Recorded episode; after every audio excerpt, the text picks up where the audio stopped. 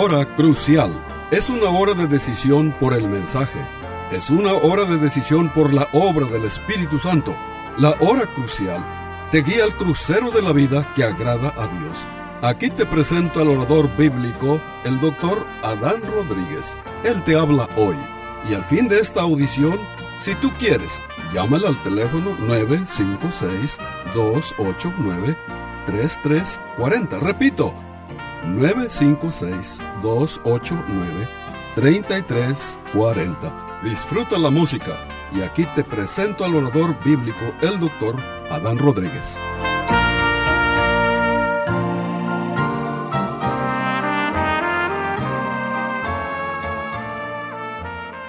¿Qué tal, querido radio oyente? Hoy continuamos con esta serie de mensajes sobre la mayordomía cristiana. El tema de hoy lo hemos titulado Las ruedas de la iglesia. Estimado oyente, las ofrendas este, y los diezmos realmente son las ruedas de la iglesia. Así como tu automóvil no puede caminar sin ruedas, tampoco la iglesia puede caminar sin las finanzas. Entonces, ¿qué vamos a aprender hoy sobre las ofrendas? Bueno, vamos a aprender mucho a la luz de la bendita palabra de Dios. Por ejemplo, la palabra del Señor en Primera los Corintios, capítulo 6, versículo, capítulo 16, versículo 2, es el texto que hemos seleccionado para enseñarles a ustedes algunos principios sobre las ofrendas, ¿sí? Y Primera los Corintios 16, 2 dice lo siguiente, cada primer día de la semana, cada uno de vosotros ponga aparte algo según haya prosperado, guardándolo para que cuando yo llegue no se recojan entonces ofrendas. Ahora, estimado oyente, no necesitamos ir a Google o a YouTube para saber eh, cómo debemos ofrendar. En la Biblia, que es la palabra de Dios, y nuestra regla de fe y práctica, encontramos las instrucciones de Dios acerca de cómo debemos ofrendar. Mira, aquí en Primera los Corintios capítulo 16 verso 2. Eh, vamos a aprender varios principios sobre la manera en que tú debes ofrendar en tu iglesia. Estos principios se dan dentro del contexto de una ofrenda para la iglesia de Jerusalén que estaba en gran necesidad. Estimado oyente, observe el versículo 1 cuando Pablo dice, en cuanto a la ofrenda para los santos, es decir, los santos de Jerusalén, haced vosotros también de la manera que ordené en las iglesias de Galacia. Esta ofrenda para los santos de Jerusalén fue una ofrenda especial, ¿sí? Estos hermanos de Jerusalén estaban padeciendo hambre debido a la persecución que estaba experimentando la iglesia de Jerusalén, eh, pues eh, por parte de, del judaísmo, ¿sí? Tú puedes leer Hechos capítulo 8, versículo 1, Hechos capítulo 11, versículo 28, y podrás tú comprobar lo que te estoy diciendo. Pero al discutir los preparativos para esta ofrenda especial, el apóstol Pablo da algunos principios importantes para las ofrendas de la iglesia, de cada iglesia en general. Y estas instrucciones que Pablo les da a los corintios también se las dio a los gálatas. En otras palabras, estos son principios generales aplicables para cualquier iglesia cristiana en todo lugar y en toda época. Ahora bien, estimado oyente, hay otros principios para la ofrenda cristiana que también encontramos en otros lugares como Segunda de Corintios 9, 6 y 7, cuando la Biblia dice que debemos dar generosamente y que debemos dar con alegría. Ahora, estimado oyente, este, los cristianos ofrendamos con alegría porque somos motivados por el Evangelio de Cristo. Considere usted los siguientes ejemplos. cuando Namán, aquel general leproso, llegó a creer en el Dios de Israel, estuvo dispuesto a dar regalos costosos al profeta Eliseo. Tú puedes leer esto en el segundo libro de Reyes, capítulo 5, versículo 15. El avivamiento en el tiempo de Nehemías llevó al pueblo de Dios a llevar ofrendas al Señor. Nehemías capítulo 10, versículo 32 al 39. Ahora si vamos al Nuevo Testamento, mira lo que encontramos. Cuando Saqueo descubrió que Jesús era su Salvador, estuvo dispuesto a dar la mitad de sus riquezas a los pobres Lucas capítulo 19, versículo 8. Cuando Pablo se dio cuenta de que Jesús era realmente el Hijo de Dios resucitado, su primera pregunta fue, ¿qué haré, Señor? Hechos 22:10. Cuando los Gálatas escucharon el Evangelio por boca del apóstol Pablo, estuvieron dispuestos a darle todo, aún sus propios ojos. Dice Gálatas 4:15. La gente en la isla de Malta respondió a las palabras de Pablo trayendo regalos y provisiones. Hechos capítulo 28, versículo 10. Por lo tanto, Pablo usó el Evangelio para animar a los cristianos a participar en esta ofrenda. Sí, Primer, primera de Corintios capítulo 16. Yo pregunto, ¿qué cristiano, después de escuchar acerca de la resurrección de nuestro Señor Jesucristo, podría decir que no a la ofrenda? Pablo hizo lo mismo en segunda de Corintios cuando habló a los cristianos acerca de la ofrenda sostuvo ante sus ojos la cruz de Cristo. Escribió en 2 Corintios 8, 9, porque ya conocéis la gracia de nuestro Señor Jesucristo, que por amor a vosotros se hizo pobre, siendo rico, para que vosotros con su pobreza fueseis enriquecidos. Pregunto, ¿qué cristiano, después de escuchar nuevamente acerca de la gracia de Cristo? ¿Podría decir no cuando se trata de ofrendar? Los pastores cristianos hacemos lo mismo hoy en día. Predicamos el Evangelio al pueblo de Dios semana tras semana.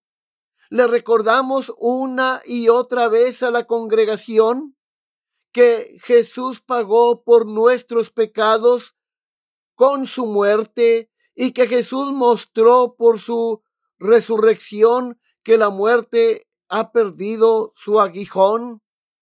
Cuando los cristianos escuchan esto, ellos responden con actos de amor trayendo ofrendas.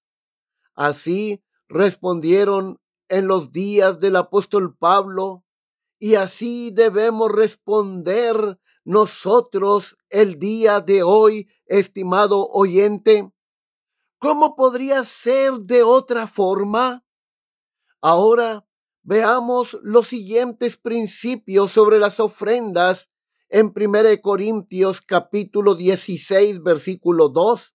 Hoy nos vamos a limitar a presentar solamente cuatro principios de siete.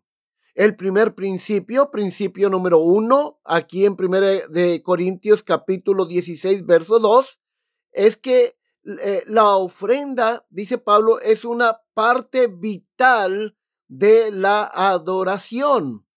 Vea usted el versículo 2, la primera parte, dice Pablo, cada primer día de la semana. El versículo 2 señala que los cristianos eh, debían dar su ofrenda semanalmente y deberían hacerlo el primer día de la semana. Esto nos muestra, estimado oyente, dos cosas. Primero, nos dice que la iglesia primitiva se reunía los domingos a este como lo hacemos nosotros. Por cierto, También notaste, estimado oyente, que los cristianos ya estaban celebrando el domingo, los cristianos primitivos ya celebraban el domingo. Esto es genial. La iglesia primitiva desde sus inicios adoraba a Dios en el día domingo. El domingo también se conoce como el día del Señor en el Nuevo Testamento. Es el día en que Jesucristo resucitó de entre los muertos y la iglesia y cada iglesia cristiana se reúne el día domingo también para celebrar la resurrección de Cristo. Segundo, lo que vemos aquí es que sus servicios de adoración semanales implicaban tomar o dar una ofrenda, ¿sí? Poner una ofrenda en la canasta, tal como lo hacemos nosotros el día de hoy. Entonces, estimado oyente, la ofrenda es parte de la adoración, no es una simple colecta, es un acto de adoración a Dios. Reconocemos la soberanía de Dios sobre nuestras vidas, reconocemos que Dios es el dueño de todas las cosas y que todo lo que tenemos y somos se lo debemos a Dios. Y ofrendamos para los propósitos del reino de Dios. Hoy en día, hay una tendencia en algunas iglesias de casi disculparse ante los visitantes el día domingo para recoger los diezmos y ofrendas. Incluso algunos directores de, de servicios de adoración animan a los visitantes a que a no sentirse obligados a dar su ofrenda o su diezmo. Este, pero esta actitud, estimado oyente, este es contraria a la enseñanza de la bendita palabra de Dios, porque el dar ofrendas es parte del servicio de adoración a Dios. No debemos disculparnos por ello, más de lo que lo haríamos por predicar, orar en la adoración. Estimado oyente, piénsalo.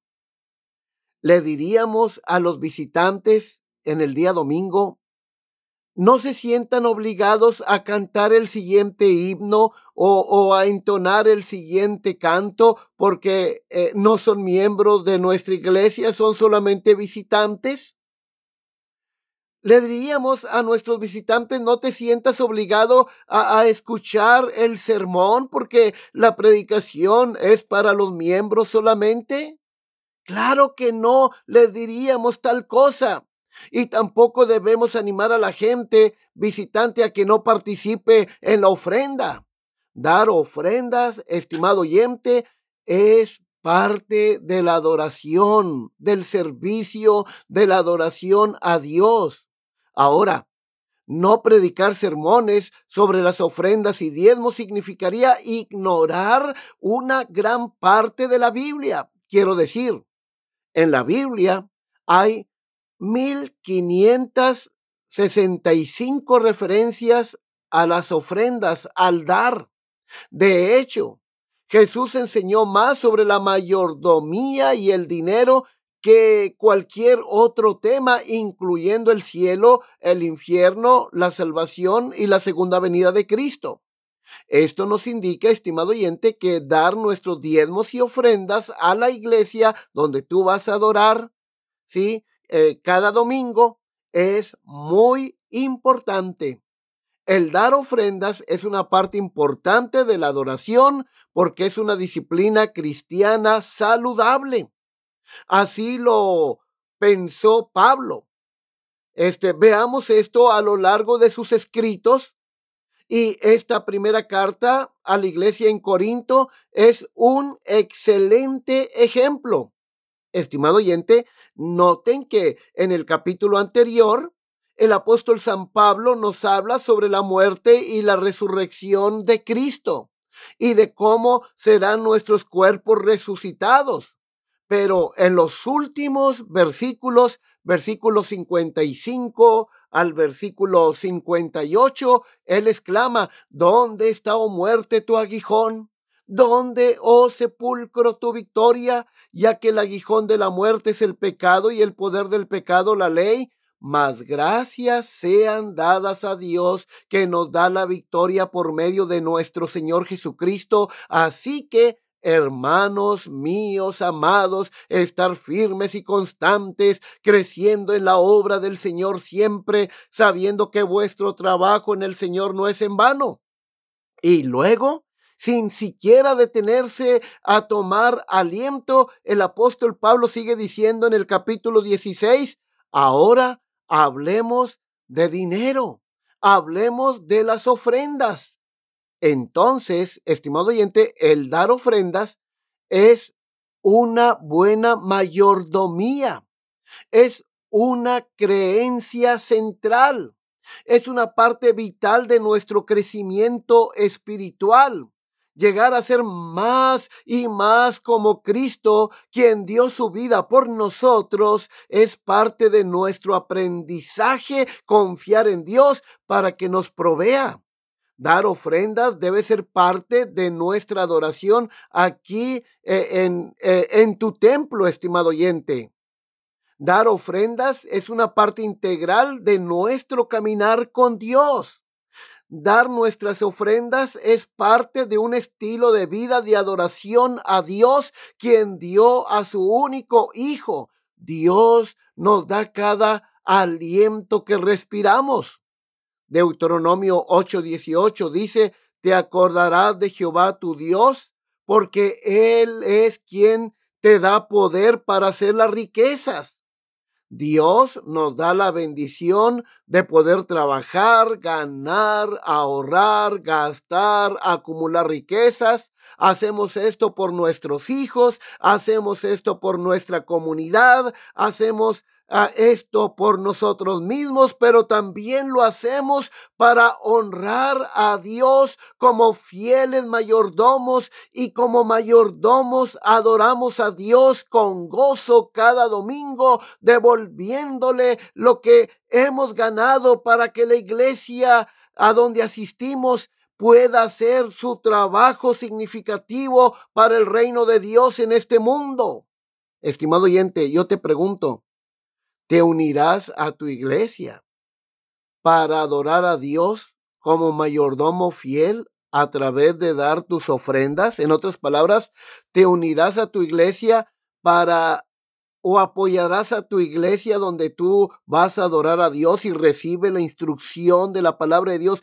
Te unirás a ella con tus diezmos y ofrendas. Esa es la voluntad de Dios para ti.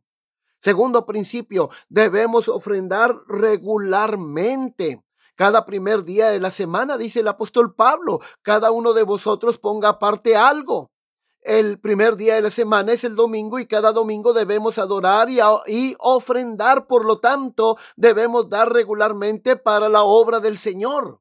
Ahora bien, no a todas las personas, sabemos, se les paga cada semana, a algunos se les paga cada 15 días, a otros cada mes, otros trabajan por contrato. Entonces, ¿cómo coordinamos nuestras ofrendas para darlas el día domingo? Eso es algo entre tú y Dios, pero creo que una buena regla general a seguir es esta. Siempre que recibas ingresos, inmediatamente devuélvele al Señor lo que le pertenece. Cada vez que Dios provee para ti, tú haz tu, aparta tu ofrenda o haz tu cheque si lo quieres dar en cheque, este, pero aparta tu ofrenda. No esperes hasta el domingo. Si para escribir el cheque o para apartar tu ofrenda, aparta tu ofrenda cuando recibas tu pago. Pero como sea que decidas hacerlo, asegúrate de estar dando regularmente tus ofrendas, tus diezmos a tu iglesia. Dios provee para nosotros todos los días y debemos devolverle a Dios regularmente algo de lo mucho que Él nos da. Así que el apóstol Pablo nos dice que, que el dar ofrendas debe ser sistemático. Tercer principio eh, es que nuestra ofrenda debe ser participativa o inclusiva. cada primer día de la semana, dice Pablo, cada uno de ustedes. En otras palabras, el dar ofrenda es algo que todo miembro de la iglesia debe hacer cada domingo en el culto de adoración. El ofrendar participativamente significa que el ofrendar es parte de todos los adorantes, es decir, en un culto de adoración, eh, deben ofrendar no unos cuantos, sino todos los asistentes al culto de adoración deben adorar. El 100% de la asistencia al culto de adoración deben ofrendar y dar sus diezmos. Mire nuevamente el verso 2, dice Pablo, cada primer día de la semana, cada uno de ustedes creo que es bastante simple de entender. No es necesario investigar eh, el texto griego aquí. Eh, puedo decirle sin sacar mi léxico griego que esto significa que ofrendar es algo que todos los cristianos deben hacer.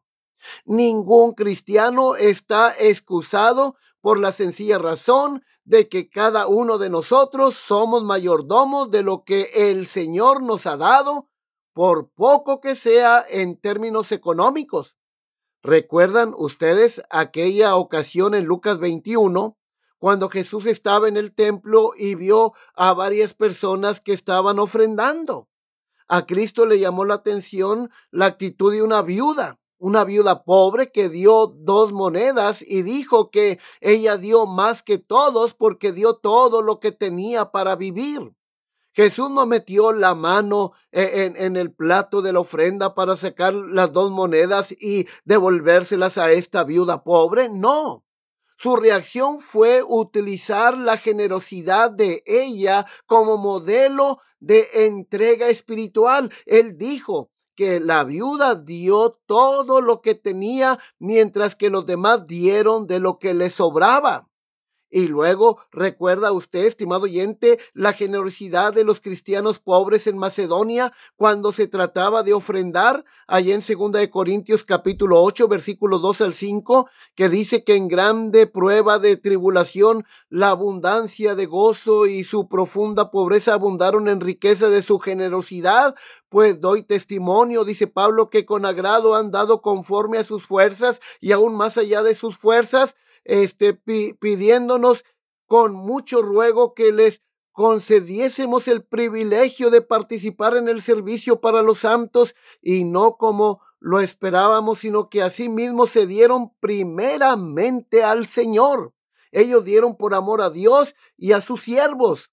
La verdad que tomo de esto es que a cada uno de nosotros, estimado oyente, se nos ha dado mucho de Dios, por lo que cada uno debería retribuir.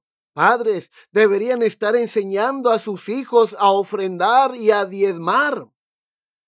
Ya sea que les des a tus niños, a tus hijos una cantidad, también debes dar ofrendas del dinero que, eh, eh, que tú le das a tus hijos. Ellos deben dar ofrendas. Enséñale, Padre, a tu hijo a apartar la ofrenda. Principio número cuatro. Nuestro ofrendar, dice Pablo, debe ser proporcional. Cada primer día de la semana, cada uno de vosotros ponga aparte algo según haya prosperado. Es decir, debes ofrendar, estimado oyente, de acuerdo a tus ingresos. Conforme a tus ingresos significa que los que más tienen dan más, mientras que los que tienen menos dan menos. Y nadie debería sentirse mal por eso. De hecho, así es como Dios lo diseñó para que fuese, para que fuera. Si no puedes dar mucho porque no tienes mucho, no te preocupes por eso. Dios se complace cuando simplemente das en adoración, obediencia y por gratitud. Se cuenta la historia de un hombre de negocios que tenía problemas para ofrendar. Entonces fue a su pastor en busca de ayuda y le dijo, pastor, cuando era joven ganaba este 100 dólares a la semana no tenía problemas para ofrendar y diezmar. Yo daba 10 dólares por semana. Este, pero con el tiempo hoy gano dos mil dólares por semana y ahora se me hace mucho el dar diezmo y ofrenda. Oh, pastor, ¿podría orar por mí? el pastor le dijo, bueno, sí, sí, yo voy a orar por ti. Este, y el pastor empezó a orar, Señor, mi amigo aquí tiene problemas para ofrendar. Ha pedido tu ayuda. Oh Señor, ¿podrías por favor reducir sus ingresos de nuevo al nivel en el que se sentirá cómodo ofrendando de nuevo? En ese momento el empresario dijo, oh, oh, oh pastor, ah, muchas gracias, pero eh, eso no será necesario. Creo que me acabo de, de, de, de curar, ¿sí? Estimado oyente, verás, el dar de una persona revela su corazón. ¿Qué es lo que realmente te importa en la vida, estimado oyente? ¿Qué cosas son más importantes para ti? ¿Estás acumulando tesoros aquí en la tierra o estás acumulando tesoros en el cielo? La Biblia dice que no puedes llevártelo contigo, pero puedes enviarlo por adelantado. Ese es nuestro cuarto principio de la ofrenda cristiana esta mañana. Ofrenda proporcional. Cada uno de nosotros debe dar de acuerdo a sus ingresos. La proporción que das es entre tú y el Señor. Debes ver la ofrenda no como una deuda que debemos, sino como una semilla que sembramos, una semilla que producirá abundantes bendiciones de Dios. Mira las promesas de Dios, estimado oyente. Por eso, pero esto digo, dice Pablo en 2 Corintios 9, 6 y 8. Pero esto digo que el que siembra, dice el apóstol, el que siembra escasamente también segará escasamente, y el que siembra generosamente, generosamente también segará. Y poderoso es Dios para hacer que abunde en vosotros toda gracia, a fin de que, teniendo siempre en todas las cosas todo lo suficiente, abundéis para toda buena obra. Proverbios 11:24 afirma, hay quienes reparten, es decir, son generosos, y les es añadido más. Y hay quienes retienen, es decir, son tacaños, y hay quienes retienen más de lo que es justo, pero vienen a pobreza. ¿Qué conclusión podemos sacar de todo esto? Bueno, este, estos principios, estimado oyente, son aplicables a todas las iglesias cristianas en todo tiempo, en todo lugar, en toda cultura, en toda época.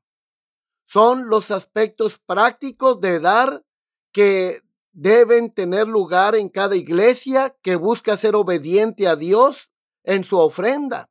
Y recuerda, estimado oyente, cuando damos como Dios nos dice que demos, tendremos todo lo que necesitamos para hacer lo que Dios nos dice que hagamos.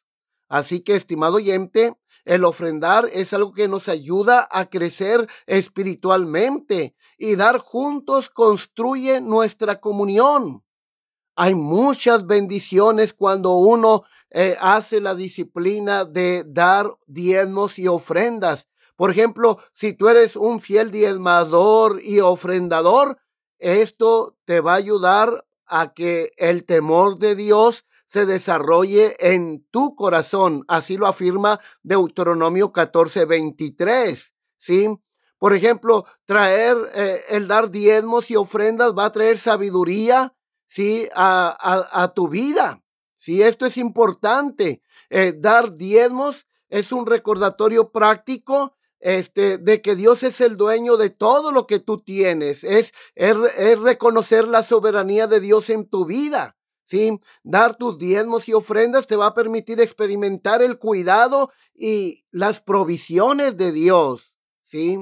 O otra gran bendición es que el ser un buen diezmador y ofrendador fomentará crecimiento espiritual y confianza en Dios, te asegurará un tesoro en el cielo, ¿sí? Fortalecerá el ministerio de alcance de tu iglesia, ¿sí? Y ayudará a proporcionar medios para mantener dignamente a tu pastor, ¿sí? Y también el ser un buen diezmador y un buen ofrendante ayudará a que tu iglesia sea una iglesia misionera. Estimado oyente, qué hermoso y qué bendición es el ofrendar, el dar nuestros diezmos, el dar ofrendas al Señor. Bueno, hemos llegado al final de nuestro programa. Se despide la voz amiga del pastor Adán Rodríguez, pastor por la gracia de Dios y la paciencia de la Iglesia Bautista Jerusalén de FAR. Hasta la próxima. Que Dios les bendiga ricamente a todos ustedes.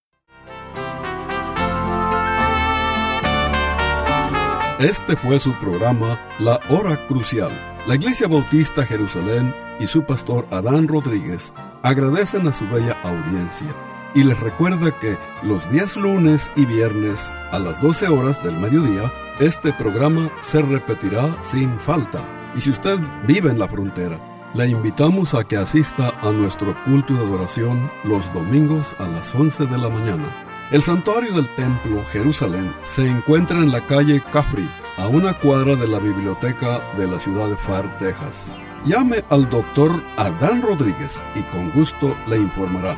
Teléfono 956-289-3340. O si usted prefiere escribir, hágalo. La hora crucial, PO Box 774, Far, Texas 78577. Repito, la Hora Crucial, PO Box 774, FAR, Texas 78577.